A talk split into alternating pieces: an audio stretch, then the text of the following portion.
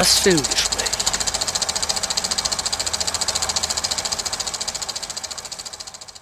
Hallo und herzlich willkommen zum Filmgespräch hier auf Radio Lora. Mein Name ist Sebastian Menzel, mit mir im Gespräch wieder Ingrid Schölderle. Hallo miteinander. Und heute gibt es unsere 39.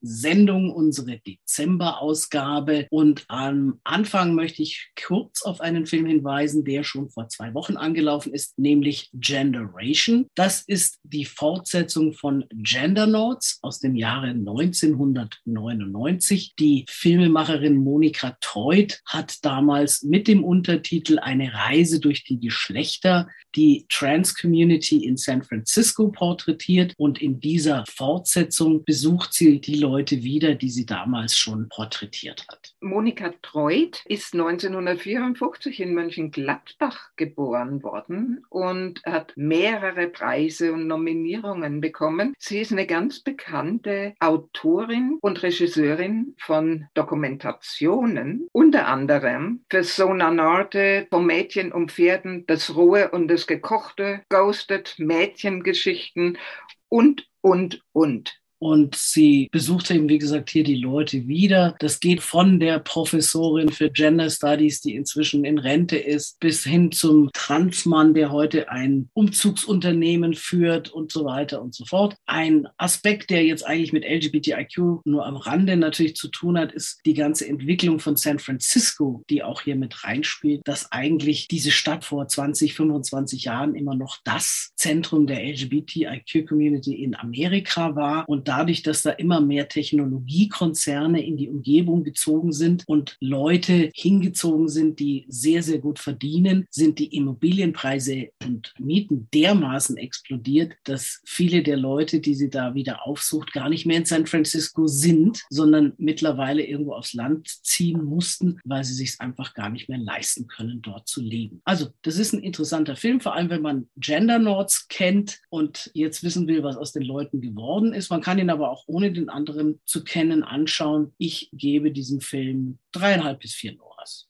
Da schließe ich mich an. Dreieinhalb bis vier Loras. Gut.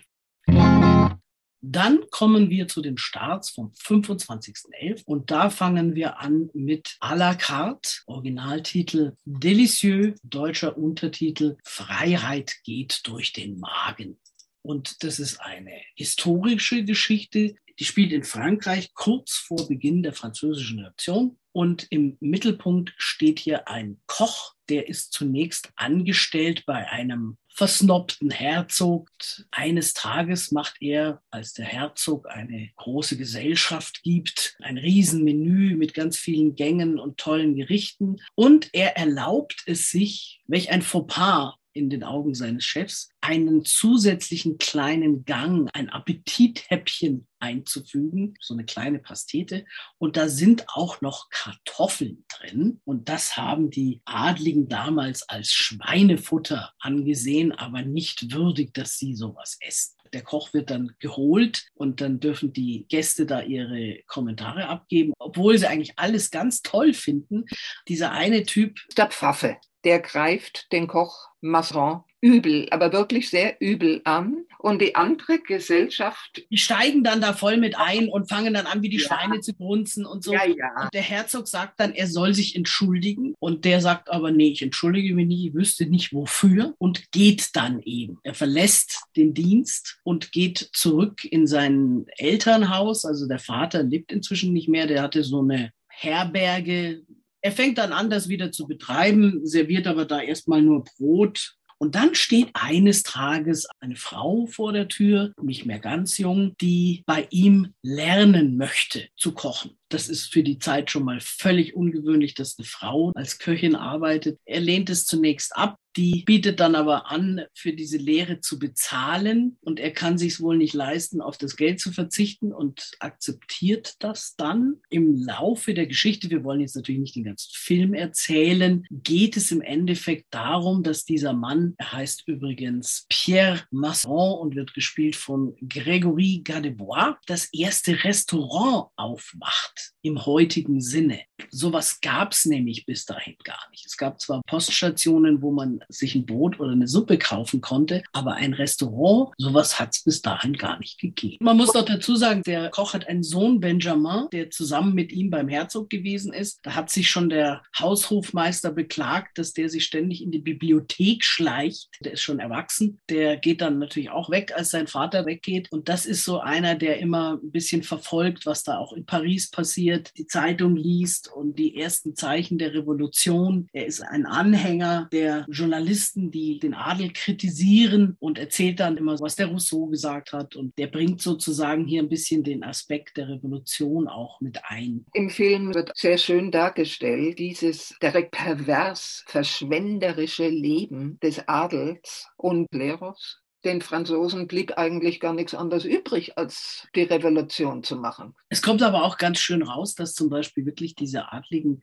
völlig naiv und blauäugig diese Anzeichen der Revolution nicht ernst genommen haben. Dass die da noch regelrecht lachen. Dieser Dück erzählt dann, dass die Nationalversammlung sich geweigert hätte zu gehen und dann irgend so ein Befehlshaber gesagt hat, naja, dann sollen sie halt da bleiben, so nach dem Motto, ist mir doch wurscht, über was die da reden. Das interessiert ja eh keinen. Die haben das nicht kommen sehen. Die haben sich nicht vorstellen können, welche Ausmaße das annehmen wird und wie schnell es ihnen an den Kragen gehen würde. Der Film endet mit ein paar Tage später wurde die Bastille gestürmt. Und natürlich ist diese Geschichte von dem Koch auch irgendwo eine Parabel auf dieses sich vom Adel und von der Abhängigkeit befreiens. Man kann ja sagen, die waren mehr oder weniger fast Leibeigene. Ja, und dass er als jemand, der ja nun wirklich jetzt nicht zu den ganz unteren Chargen gehört hat, sondern da der Küchenchef war, trotzdem abhängig war von den Launen seines Bosses und wie er dann eben es im Laufe des Films schafft, sich freizuschwimmen und sich eine eigene Existenz auszubauen. Ich muss ganz ehrlich sagen, das ist mit der Film, der mir diesen Monat am besten gefallen hat. Und deswegen sind wir uns hier ausnahmsweise einig und sagen, wir geben vier bis fünf Loras. Ja, gut. Der Regisseur und Autor ist Eric Besnard, der auch so wirklich gute Filme wie Birnenkuchen mit Lavendel, 600 Kilo pures Gold oder Cash abgerechnet wird zum Schluss gedreht hat. Eben keine oberflächliche Komödie und hervorragend gespielt von Isabelle Carré und Gregory Gadebois. Wir haben aus diesem Film noch einen Ausschnitt. Vergesst das jetzt. Wichtig ist, dass ihr den Duc de Chambord nicht mehr braucht. Was wir heute gemacht haben, können wir jeden Tag machen. Du hattest recht, wir müssen diesen Ort mit anderen teilen. Aber nicht mit Chambord, sondern mit dem Volk. Überleg mal, was wir schon erreicht haben, seitdem wir hier sind. Je großzügiger die Mahlzeiten, je einladender die Tische, desto zufriedener sind die Gäste. Sie werden nicht nur deine Küche schätzen, sondern auch bereit sein, mehr zu zahlen, wenn sie gut bedient werden. Bald werden die Leute Umwege machen, um zu genießen, was ihr zubereitet. Sie werden wegen euch kommen, Monceron, um sich an der Quelle eurer Küche Man zu sagt, stellen. am Palais Royal macht ein gewisser Beauvillier gute Geschäfte, weil er Abgeordneten, die in Paris wohnen, seine Gerichte servieren kann. Aber er hat sicher nicht dein Talent. Du könntest ein wichtiger Akteur dieser Zeit werden. Eine Menschheit, die sich gut ernährt, ist eine Menschheit, die besser denkt. Und eine Menschheit des Fortschritts. Ihr könntet die Preise an die Portion anpassen, so wie wir es heute gemacht haben. Auf die Weise könnten wir so gut wie jeden Gast bewirten.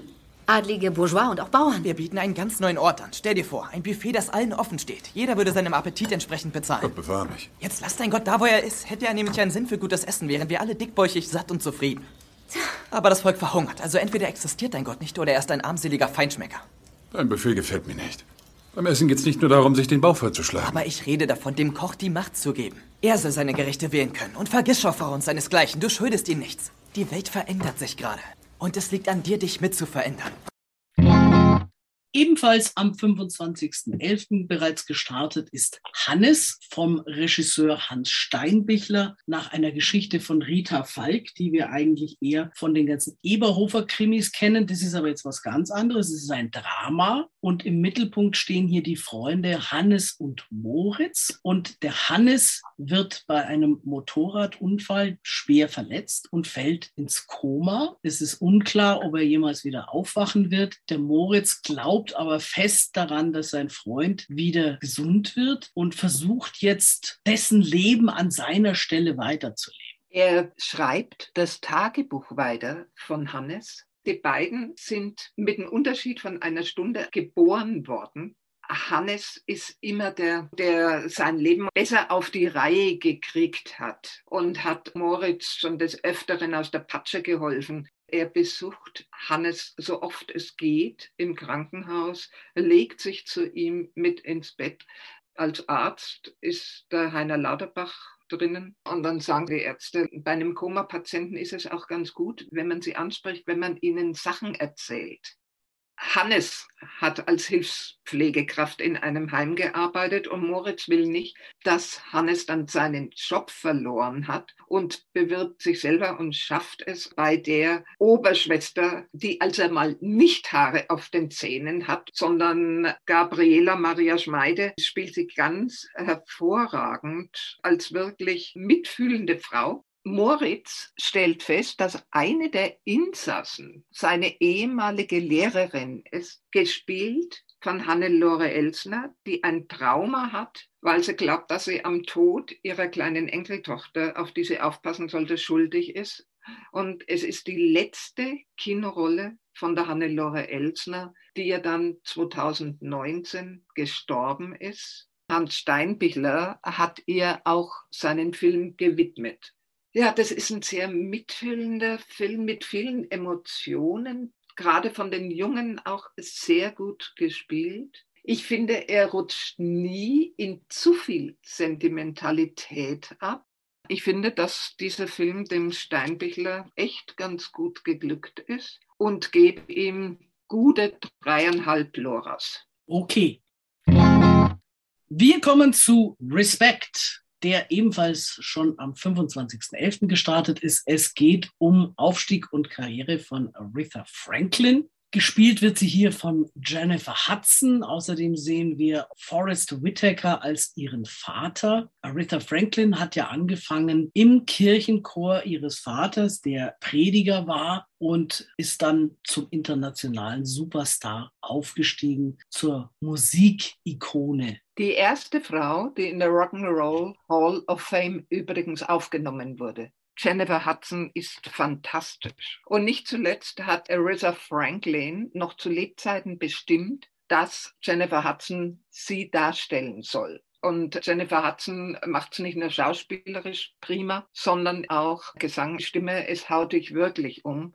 Der Film geht los, wie die kleine Arissa im Hause ihres Vaters, des Predigers, bei den sonntäglichen Partys jeweils aus dem Bett geholt wurde und dann ein Lied von sich gegeben hat, begleitet am Klavier. Übrigens, die Kleine war auch ganz, ganz prima, die sie als Kind dargestellt hat.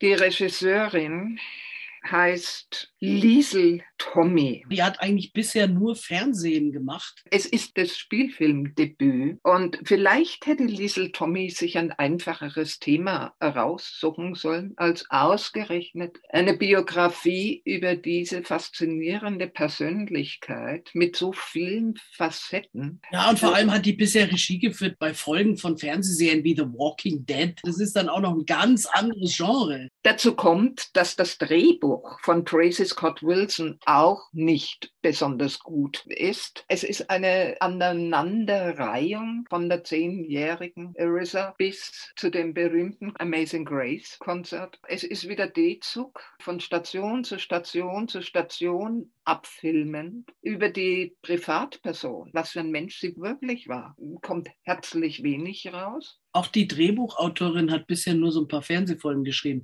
Die beiden haben sich einfach übernommen die Regisseurin hat etwas gemacht, was ich ganz gut fand. Und zwar, sie hat sehr viele Lieder ganz gespielt. Okay, der Film ist auch nur zweieinhalb Stunden fast lang. Wenn man ganz viele Lieder ausspielt, dann kann man da natürlich auch Zeit totschlagen. Ohne Jennifer Hudson würde ich dem Film vielleicht zwei Loras geben. Und wie viel gibst du ihm mit Jennifer Hudson? Mit Jennifer Hudson gebe ich ihm 3,5. Auch Forrest Whitaker ist fantastisch die Schauspieler, der Cast ist wirklich ausgezeichnet. Gut.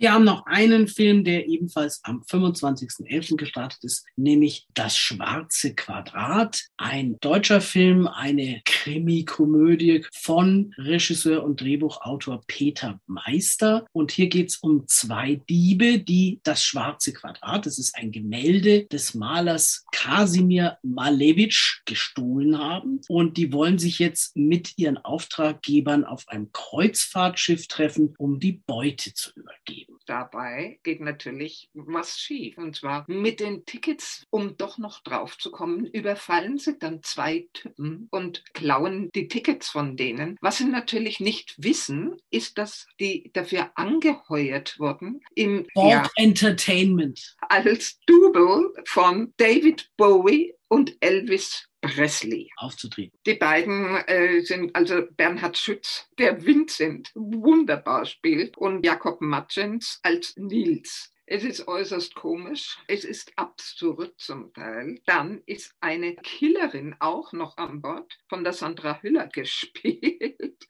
Es gibt sich sehr skurrile Szenen und Verwicklungen der Schütz kopiert dann dieses Bild auch, was ja nicht allzu schwer ist, weil es ist ja nur ein Quadrat, das schwarz ist. Das erinnert mich an meine Zeit im Kunstleistungskurs, als wir in der 13. Klasse ein Selbstporträt in Öl malen sollten. Und einer meiner Klassenkameraden war da nach einer Stunde fertig. Der hat nämlich auch schwarzes Quadrat gemalt und hat gesagt, ich sehe mich so. Das ist ein Fall für den Kinderpsychologen, würde ich Ja, sagen. aber die Frechheit war, dass der 15 Punkte dafür gekriegt hat. Nee. Die anderen sind alle da gestanden und haben gesagt, super, noch einer kann das nicht machen. Da kannst du jetzt nicht hergehen und sagen, gut, dann male ich jetzt einen grünen Kreis oder ein rotes Dreieck und sage, ich sehe mich so. Nochmal werden wir damit nicht davonkommen. Und wir anderen saßen dann da sechs, acht Wochen und mussten uns abmühen. Also nochmal zum Film. Er mm. ist auf jeden Fall rasant und amüsant. Drehbuch und Regie hat der Peter Meister und das ist auch sein Debüt-Kinofilm. Man kann es also auch besser machen. Der hat es besser gemacht als Liesel vorher. Der hat sich aber auch seine eigene Geschichte komplett frei erfunden und sich an eine schwierige Biografie ja, gewagt. Also, Wie viel Loras geben wir dem schwarzen Quadrat? Auch dreieinhalb. Gut, dreieinhalb Loras für das schwarze Quadrat und wir haben wieder einen Ausschnitt. Ach, Sie sind ja doch da. Das ist ja eine Überraschung, Gott sei Dank. Wir dachten schon, Sie kommen nicht. Ich bin Helen Karakas, die Cruise Managerin hier. Und Sie sind äh, Tarek Amadi und Alexander Stauf, richtig? Hm, ja, ja. Sehr gut. Häkchen, Häkchen. Und wer ist wer? Ich weiß, bin Alexander. Also, Sie sind dann David Bowie. Hm? Ja. Und Sie sind Elvis. Mhm. Sehr gut. Wenn man die Stars ungeschminkt sieht, sehen sie auch immer scheiße aus. Hier sind unsere. Oh Gott, haben Sie sich verletzt? Ach, nur ein Kratzer. Gott sei Dank. Und hier haben wir Timetables. Heute haben Sie noch frei. Morgen 10.30 Uhr, Fotowandtermin an Deck 4. 16 Uhr Fotowand an Deck 1. Die erste Show ist am 23. 22 Uhr in Saal 3. Ab dann zweimal täglich, 18 und 22 Uhr. Nach den Vorstellungen immer schön unter das Volk mischen. Generell gilt, machen Sie die Leute, vor allem die Damen, glücklich. kann ich, mach ich. Unsere Pianistin Mia kommt gleich vorbei. Die wird Sie dann in die Örtlichkeiten einweisen. Dann wünsche ich Ihnen eine gute Zeit. Und werden Sie nicht seekrank. Dann kommen wir zu den Starts von heute, vom 2.12. Und wir fangen an mit Benedetta einem Film von Paul Verhoeven. Und das Ganze hat ein historisches Vorbild. Und zwar die Benedetta Carlini. Die hat gelebt von 1590 bis 1661. Die ist schon als Kind ins Kloster gekommen, ist dann bis zur Äbtissin aufgestiegen und wurde letztlich wegen ihres lesbischen Verhältnisses zu einer anderen Schwester verurteilt und eingekerkert bis zum Tode. Diesen Fall hat 1900 1986 eine Historikerin ausgegraben nach 350 Jahren, hat darüber ein Buch geschrieben. Die Benedetta hatte Visionen, in denen sie also angeblich den Jesus gesehen hat. Sie hatte Wundmale an Füßen, Händen und Stirn. Das ist nicht ganz klar, ob sie sich da vielleicht selber die beigebracht hat. Ich meine, als modern denkender Mensch, der diesem ganzen religiösen Schmonzes etwas kritisch gegenübersteht, würde natürlich sagen, ja, sowieso klar. Was denn sonst? Natürlich hat die da selber nachgeholfen. In dem Film ist es nun so, dass da zunächst die Äbtissin, die Charlotte Rampling ist, die da eine Witwe spielt, die ins Kloster gegangen ist. Ihre Tochter ist auch in diesem Kloster. Und die junge Benedetta wird ihr sozusagen mehr oder weniger gefährlich langsam, weil sie aufgrund dieser Visionen als was Besonderes gilt und dann entscheidet irgend so ein Kirchenoberer, dass die jetzt Äbtissin wird. Die Vorgängerin hat aber ein Loch in ihre Zellenwand gebohrt und beobachtet ihre Nachfolgerin heimlich. Wenn man weiß, wie die Zellen im Kloster aussehen und Herr Verhöfen er hat da ein französisches bereites Bett, wo die sich vergnügt haben. Ich habe mehrere Anfälle in diesem Werk bekommen. Was mich jetzt eher an der Geschichte stört, ist, dass es natürlich dann wirklich zum Teil sehr wild wird. Die Fantasie geht dann schon so ein bisschen mit den Drehbuchautoren durch. Es ist bekannt, dass die irgendwann mal angezeigt worden ist, dass diese junge Schwester vernommen wurde und dann im Endeffekt die Benedetta hingehängt hat, um selber davon zu kommen und dass die dann auch behauptet haben, dieses von irgendeinem Dämon besessen und lauter so ein Quatsch. Jedenfalls wurde Benedetta Carlini dann verurteilt und eingesperrt und sie ist 1661 nach 35 Jahren Gefängnis gestorben. Und das weicht halt dann vor allem im hinteren Teil des Filmes sehr stark ab von der historischen Vorlage und deswegen muss man da Abzüge geben. Mehr als zwei Loras und da beziehe ich die Ausstattung dann schon auch etwas mit ein, gebe ich dem Werk nicht. Okay. Und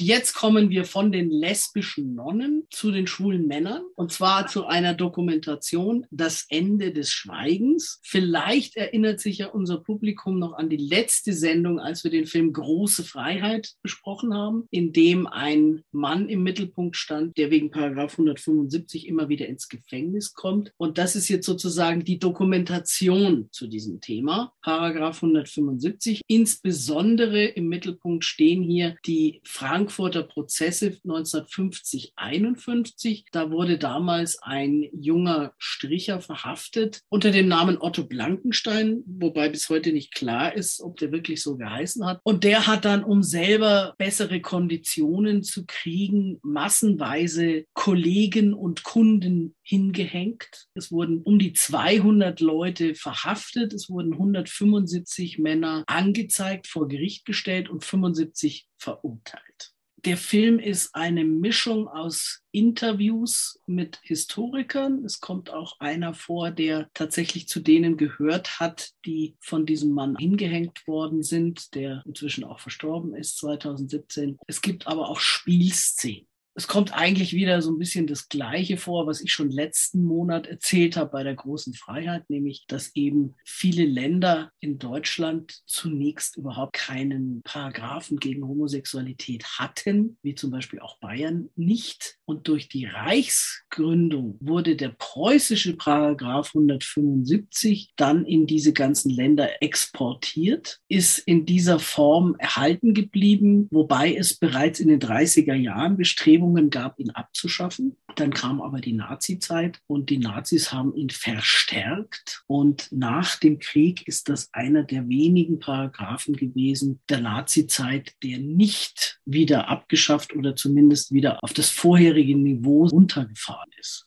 In dem Film kommt es jetzt vor, dass es tatsächlich Diskussionen gegeben hat, den wieder auf die Fassung von vor 1933 zu ändern. Aber nicht mal das ist durchgegangen. Und es hat insbesondere hier in Frankfurt zwei Personen gegeben, einen Richter und einen Staatsanwalt, Tide und Ronimi, die haben sich besonders hervorgetan und haben da wirklich massenweise Leute angezeigt.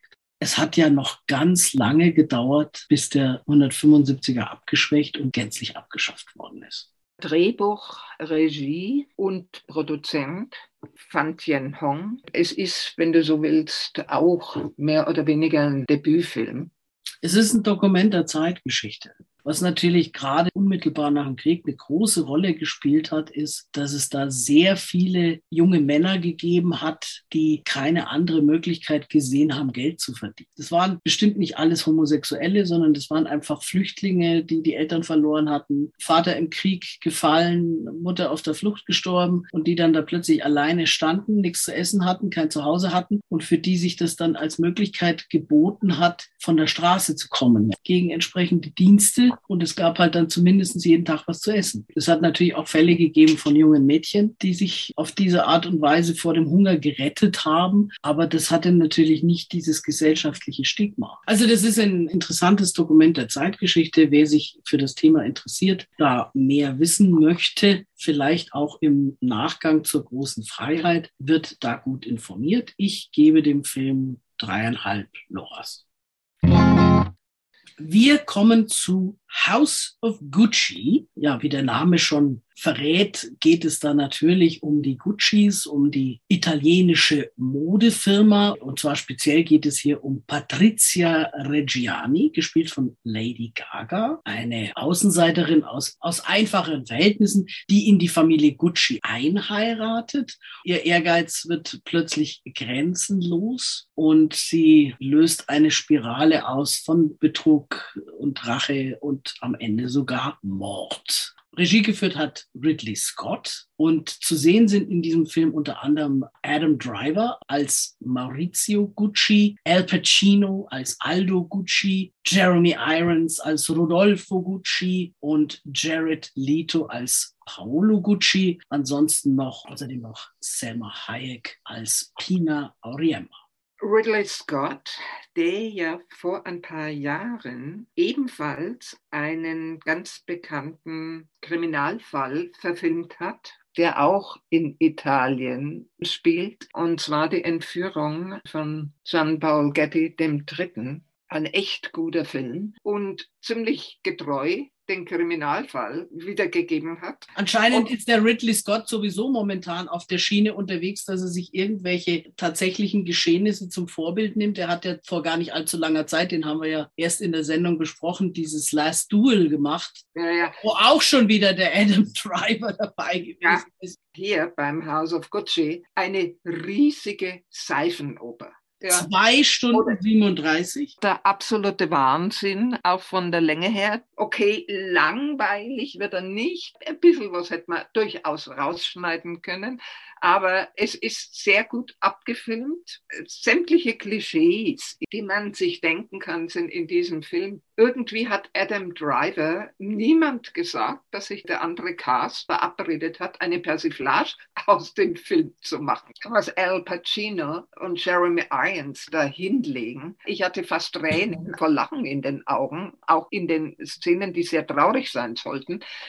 Jared Leto durch die Maske schon so entstellt, dass man nicht mehr erkennst, der den Paolo Gucci als absoluten Vollidioten, als durchgeknallten darstellt. Es ist kein Wunder, dass sich die echte Tochter von Paolo Gucci sehr gegen den Film wehrt und ganz groß protestiert hat gegen die Darstellung ihres Vaters. Adam Driver hat wunderbar gespielt. Zuerst diesen sehr bescheidenen, schüchternen Jurastudenten, der sich einfangen lässt von dieser Patrizia Reggiani. Sie treibt Maurizio dann, dass er sich im Familienbetrieb sehr engagiert und bis zur Spitze aufsteigt.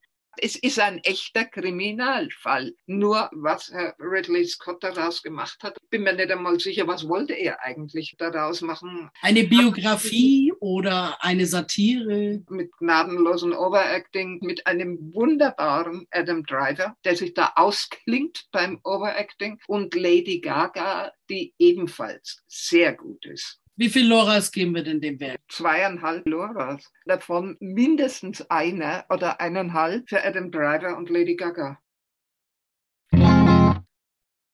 Wir kommen zu einer Dokumentation, ebenfalls Start heute. Der Film heißt Die Zähmung der Bäume, im Original Taming the Garden. Das ist ein georgischer Film in erster Linie. Und zwar geht es darum, das ist also eine wahre Geschichte, dass Bizina Ivanischvili, der ehemalige Premierminister Georgiens, ein Milliardär, es sich zur Aufgabe gemacht hat, die schönsten großen alten Bäume alle in seinen Park zu verpflanzen. Und der schickt jetzt Leute in ganz Georgien herum, die schöne Bäume suchen und die dann den Besitzern des jeweiligen Landes abkaufen. Die werden dann mit ganz viel Mühe ausgegraben und weggebracht und zu diesem Park transportiert, zum Teil auch noch per Schiff. Und es ist also eine ganz seltsame Geschichte. Es ist natürlich so, dass einerseits die Leute, die diese Bäume verkaufen, sich über einen enormen Geldsegen freuen. Also ich kann mich vor allem an eine Szene erinnern, in der es hieß, dass da eine alte Frau angesprochen wurde, ob sie wohl ihren Baum verkaufen würde. Und dann hat sie gesagt, naja, was zahlen Sie denn? Ja, Sie sollen Preis sagen. Und dann hat die gesagt, 400. Und was sie gedacht hat, waren 400 Lari. Das ist die georgische Währung. Das wären ungefähr so 115 Euro gewesen. Aber der Aufkäufer hat dann gesagt, nee, also 400.000 Dollar ist zu viel, aber 40.000 Dollar können sie haben es ist so, dass die Leute, die die Bäume verkaufen, die kriegen eine Menge Geld. Aber was die dann machen, ist, dass sie, um diesen Baum ausgraben zu können und wegtransportieren zu können, zum Teil 100 andere Bäume abholzen, weil sie sonst nicht durchkämen. In den Dörfern, wo die Menschen als Schattenspender ihre schönen Bäume hatten. Und da haben die alles radikal abgeholzt. Grauenvoll. Ich erinnere mich an die Szene an einer über 90-jährigen Frau mit ihrem Stock, die gesagt hat, ich bringe diesen diesen Kerl um einen Baum, den sie selber gepflanzt hatte. Äh, es ist unglaublich, was die mit der Bevölkerung treiben so kann sich das eine Satire gar nicht ausdenken. Alles im Auftrag eines ehemaligen Premierministers. Und wie er so reich geworden ist, kann man sich sehr gut vorstellen. Was man natürlich bei diesem Film leider kritisieren muss, ist, dass es zum Teil schon so ist, als ob man Farbe beim Trocknen zusieht. Es wird in epischer Breite gezeigt, wie die Bäume ausgegraben werden, wie die da mit dem Bagger in Echtzeit das freischaufeln. Dann der Baum minutenlang lang gezeigt wird, wie er da auf dem Lastwagen weggefahren wird oder auf dem Schiff drauf liegt und da abtransportiert wird als ich das angeschaut habe, war ich mir am Anfang gar nicht sicher, kommt da jetzt überhaupt irgendein Text oder einfach nur Bilder? Und dann war ja. da auch erstmal irgendwelches Geplänkel von den ja, Arbeitern. Ja. Das dauert schon mal eine ganze Weile, bis du überhaupt merkst, um was es geht. Das Hauptherkunftsland ist die Schweiz. Also es ist jetzt wieder das Klischee, dass, ja. dass, die Schweizer ein bisschen langsam sind. Weil innerhalb der Schweiz ja behauptet wird, das sind nur die Berner wie gesagt, diese verrückte Geschichte und was so ein reicher Mensch da treibt, um seinen Willen zu kriegen, das ist natürlich interessant und auch durchaus wert, dass man darüber nachdenkt und sich überlegt, wie man sowas eigentlich abstellen könnte. Aber wie es rübergebracht wird, man hätte aus diesem Film auch eine 30-minütige Doku fürs Fernsehen machen können ja. und hätte da auch alles erfahren, was es dazu zu erfahren gibt, ohne da zehn Minuten den Bagger beim Schaufeln zuschauen zu müssen. Da ist was dran. Deswegen muss ich da Abzüge geben und würde mal sagen, drei Loras. Fürs Thema. Die Am besten würde ich sagen, warten Sie, bis dieser Film ins Fernsehen kommt. Ja. Nehmen Sie ihn sich auf und dann kann man an gewissen Stellen ein bisschen in den Bildvorlauf gehen. Wir haben noch einen einzigen Film, der heute ins Kino kommt, und zwar Plötzlich aufs Land, eine Tierärztin im Burgund. Das ist, wie man sich denken kann, ein französischer Film. Und der zeigt eine Situation, die durchaus auch bei uns in Deutschland ein Problem ist. Und zwar, dass es immer weniger Tierärzte am Land gibt. Im Mittelpunkt steht hier eine junge Frau, die gerade ihren Abschluss gemacht hat und eigentlich schon einen Job in Aussicht hat in einem Labor. Die hat einen Onkel, der am Land Tierarzt ist und der sagt, ich brauche deine Hilfe und dann fährt sie dahin, stellt fest, dass der gar nicht im Sterben liegt und dass er in Wirklichkeit sagt, so, ich gehe jetzt in Rente, mir reicht's. Ich möchte jetzt endlich auch mal noch ein bisschen was von meinem Leben haben. und du übernimmst jetzt meine Praxis. Die Praxis hat er nicht alleine. Die Nichte Alexandra ist entsetzt, will das eigentlich nicht machen, lässt sich dann aber dazu überreden, für ein paar Monate, bis der andere Job beginnt. Eine nette Szene am Rande. Er übergibt ihr auch die Sorge für einen Fuchs, den er immer füttert. Oh. zu ihm in den Garten kommt. Und natürlich muss sie sich auch das Vertrauen des Fuchses erst erarbeiten. Aber das wissen wir doch spätestens seit dem kleinen Prinzen. Alexandra muss dann mit dem Nico zusammen, dem Angestellten ihres Onkels hier, die Tierarztarbeit machen, mit allen möglichen Nutztieren sich beschäftigen. Es gibt natürlich auch Kleintiere, die in die Praxis kommen. Es gibt einen Praxiskater, der laut Aussage der Sprechstundenhilfe eigentlich die Zügel in der Hand hat. Es ist ein netter Film. Er ist natürlich vorhersehbar. Man kann sich denken, wie das rausgeht. Das ist die Kritik, die ich an dem Film habe. Ansonsten ist es eine nette Geschichte. Man sieht viele Tierchen und macht eben auch auf diese Problematik aufmerksam, dass immer weniger Tierärzte am Land arbeiten wollen die Großtiere, das ist harte Arbeit, ist oft schlecht bezahlt. Die Bauern wollen kein Geld ausgeben. Die sagen dann, wenn die Kuh krank ist, eine von 200, Notschlachtung. Da sind halt einfach die Leute, die eine Katze oder einen Hund haben, eher bereit, in die Tasche zu greifen, um ihre geliebten Mitbewohner zu retten, als jemand, der das Tier als reine Geldquelle betrachtet immer weniger Tierärzte auf dem Land. Man braucht bloß in die ehemalige DDR zu schauen. Da ist es ja auch für Menschen mit den Hausärzten eine Katastrophe. Bei den Tierärzten ist es eben insofern noch schlimmer eigentlich, weil bei den Menschen zahlt das ja die Kasse. Da hast du ja nicht das Problem, dass jetzt jemand kommt, der hat jetzt die und die Krankheit, da müsste das und das gemacht werden, aber die Person sagt dann, nee, da sterbe ich lieber, weil das ist mir zu teuer. Da zahlt ja die Krankenkasse in der Regel. Genau. Aber wenn du jetzt ein krankes Tier hast, dann entscheidet ja der, der, der Besitzer und nicht der Patient selber bei den Bauern fehlt einfach diese emotionale Komponente. Da habe ich ja keine persönliche Beziehung zu der Kuh, die schläft nicht bei mir im Bett. Also wie viele Loras gibst du dem Film? Dreieinhalb. Ist eine nette kleine Geschichte. Wir haben aus Plötzlich aufs Land eine Tierärztin in Burgund auch noch einen Ausschnitt. Siehst du den Kirchturm dort? Von da reicht unser Gebiet 40 Kilometer in jede Richtung.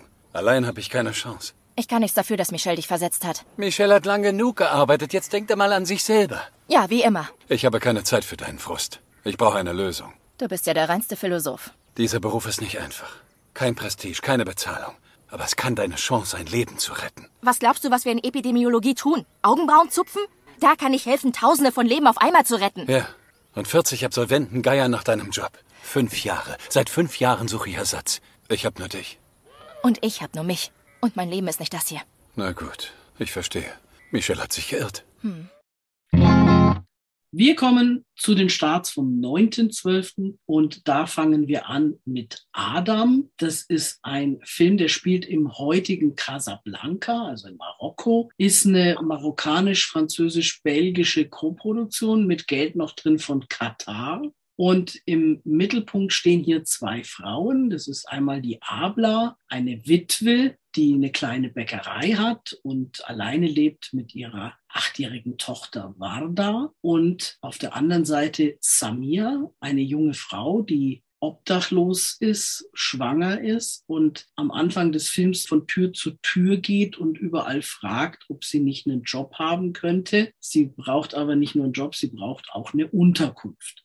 Die Abla will die eigentlich auch erstmal wegschicken. Allerdings wird es ihr dann doch mulmig, als sie sieht, dass die gegenüber von ihrem Haus sich auf der Straße hinsetzt und da offensichtlich auch schlafen will. Und daraufhin geht sie dann nachts raus und sagt, okay, sie kann reinkommen, jedenfalls mal für eine Nacht. Diese Samia freundet sich vor allem an mit Wada, mit der Tochter von Abla. Und die Samia macht sich dann, dann nützlich und bleibt dann doch wir wollen jetzt nicht erzählen, wie das Ganze weitergeht. Es ist ein eher ruhiger Film. Ein sehr ruhiger Film über Frauensolidarität und Mutterschaft. Er ist sehr sensibel gemacht. Wie viele Loras geben wir dem Film? Drei, dreieinhalb. Ja, Wir kommen wieder zu einem französischen Film und zwar Notre Dame, deutscher Untertitel Das Leben ist eine Baustelle. Hier geht es um Maud, eine junge Architektin, alleinerziehende Mutter von zwei Kindern, die in einem Architekturbüro schuftet. Und es gibt gerade einen großen Wettbewerb für Architekten mit Abschluss. Und zwar geht es um die Neugestaltung des Vorplatzes von Notre Dame. Maud entwirft eigentlich für ihren Chef gerade einen Kinderspielplatz. Das Modell wird beschädigt, sie nimmt es mit nach Hause und obwohl sie übermüdet ist, setzt sie sich die ganze Nacht hin und baut das wieder schön zusammen und ruft dann am Morgen ihren Chef an und sagt ihm, ich habe es fertig und er sagt, ach, den Spielplatz, ja, den hat eine andere Firma gekriegt, den machen wir gar nicht mehr. Was dann an dem Film so ein bisschen seltsam ist, der hat so etwas märchenhafte Elemente. Dieses Modell fliegt dann aus dem Fenster und verschwindet und plötzlich wird Maud benachrichtigt, dass sie diesen Wettbewerb um die Neugestaltung des Vorplatzes von Notre Dame gewonnen hat. Sie wird zur Bürgermeisterin von Paris eingeladen. Sie wundert sich, weil sie eigentlich gar nicht mitgemacht hat. Und siehe da, ihr Entwurf für den Spielplatz wurde ausgesucht. Das sind so rosa und grüne Plastikröhren, die sie eigentlich als Rutschen gedacht hat und ein Brunnen. Und das wurde jetzt hier ausgewählt ja, sie hat immer Geldprobleme und hört jetzt, dass sie da ein Budget von 120 Millionen hat, um dieses Projekt umzusetzen. Sieben Prozent davon gehören ihr. Also hält sie natürlich die Klappe und macht weiter. Ein Journalist, der über das Projekt berichten soll, entpuppt sich als Jugendfreund von ihr. Da kommt dann noch so eine Liebesgeschichte mit rein. Und es dauert nicht lange und plötzlich beschweren sich die Leute über diesen Entwurf, finden den ganz furchtbar. Es wird dann vor allem ins Feld geführt, dass ein Teil dieses Entwurfs aussieht wie ein großer Penis. Wie gesagt, das ist so ein bisschen mit so komischen Fantasy-Elementen und Traumsequenzen. Das hat mich jetzt nicht so ganz überzeugt. Ich bin so ein bisschen zwiegespalten. Kann man sich mal anschauen. Ist ein sogenannter kann, muss nicht. Eine ganz interessante Person ist die Autorin und Regisseurin, die Valerie Donzelli, die ebenfalls eine viel beschäftigte und bekannte Schauspielerin ist, die aber auch schon zehn Filme gemacht hat und die für die Goldene Palme schon nominiert war für ihren Film Marguerite und Julien zum Beispiel und als beste Schauspielerin für Mata Mata und den César tatsächlich als beste Schauspielerin, fürs beste Drehbuch und beste Regisseurin. Ähm, wie viele Loras willst du dem Film geben? Zweieinhalb. Zweieinhalb, okay. Wir haben noch einen Film, der am 9.12. ins Kino kommt, und zwar die Neuverfilmung von West Side Story. Zugrunde liegt das Musical von 1957, das schon 1961 auf die Leinwand gebracht wurde damals unter der Regie von Jerome Robbins und Robert Wise. Die Geschichte ist bekannt. Im Prinzip ist es Romeo und Julia, zwei rivalisierende Straßenbanden, die Jets und die Sharks und eine große Liebe. Die Jets, die weißen Amerikaner gegen die Sharks, die Puerto Ricaner. Bei einer Tanzveranstaltung treffen sich Tony, der Bruder des Jet-Leaders und die Schwester des Führers von den Sharks. Liebe auf den ersten Blick. Die Musik ist von Leonard Bernstein mit ganz wundervollen Liedern. Steven Spielberg, der die Neuverfilmung gemacht hat, hat nur in einer Rolle der Maria, eine junge Frau, Rachel Segler heißt sie, die einwandfrei eine klassische Opernausbildung hat. Aber ansonsten sieht da eher etwas dünner aus. Tony wird von Ansel Elgort gespielt und gesungen. Den kennt man vielleicht aus dieser Divergent-Reihe. Er singt zwar ganz gut, aber die Stimme ist nicht so kräftig. Musikalisch war der Film von 61 besser. Die Länge ist ziemlich identisch. Gute zweieinhalb Stunden. Die Choreografie ist bei beiden wirklich gut. 1961. Regie Robert Wise und Jerome Robbins. Jerome Robbins ist der Choreograf gewesen der zusammen mit Robert Weiss den Regie-Oscar bekommen hat. Das war das erste Mal, dass die Academy einem Team den Regie-Oscar verliehen hat. Und bei Mr. Spielberg ganz groß Regie, Steven Spielberg. Aber nirgendwo taucht der Choreograf auf. Sebastian hat vorhin nachgestöbert und in der IMDb ganz, ganz unten unter restliche Crew gefunden, dass die Choreografie Justin Peck gemacht hat vom Modern Dance Theater in New York. Ist das wieder mal ein Film für die Kategorie Remakes, die die Welt nicht braucht? An den Gangszenen sind wirklich ein paar sehr gute Sachen drin. Und dann natürlich ein ganz, ganz großes Plus. Die Kamera von Janusz Kaminski. Der hat fantastische Bilder eingefangen. Aber ansonsten sehr, sehr zwiespältig. Ich gebe dem Film zweieinhalb ja, vielleicht zweieinhalb bis drei, aber nicht mehr. Ich widerspreche da jetzt nicht. Das ist sowieso nicht mein Thema. So Filme, wo dauernd gehüpft und gesungen wird, da bin ich sowieso die falsche Adresse. Man kann vielleicht noch am Rande sagen, äh, kleines lustiges Detail. Rita Moreno, die in der alten Verfilmung von 1961 die Anita gespielt und damals auch den Oscar für die beste Nebenrolle gewonnen hat, darf hier nochmal mitspielen. Diesmal natürlich als alte Dame, als Valentina. Und das macht sie ganz wunderbar. Am 11. Dezember wird sie 90. Ich würde ihr ja tatsächlich 60 Jahre nach ihrem ersten Oscar wieder den für die beste Nebenrolle geben. Wir werden es erleben. 94 wer uns öfter hört, weiß, dass wir uns nicht immer einig sind und dass wir mal ein, zwei Loras uns unterscheiden in unserer Bewertung. Aber so weit auseinander waren wir noch nie wie bei dem Film, der jetzt kommt. Start 16.12. Annette von Leos Carax. Hier geht es um den Stand-up-Comedian Henry McHenry, gespielt von Adam Driver. Und seine Frau, die ist Opernsängerin Anne Defrasnou, gespielt von Marion Cotillard. Außerdem ist noch mit dabei Simon Helberg, den werden viele aus Big Bang Theory kennen. Der ist der Pianist, der die Anne oft begleitet Ingrid hat den Film vor mir gesehen. Du warst hellauf begeistert. Ja, ich finde, es ist einer der außergewöhnlichsten Filme überhaupt, die ich bis jetzt gesehen habe.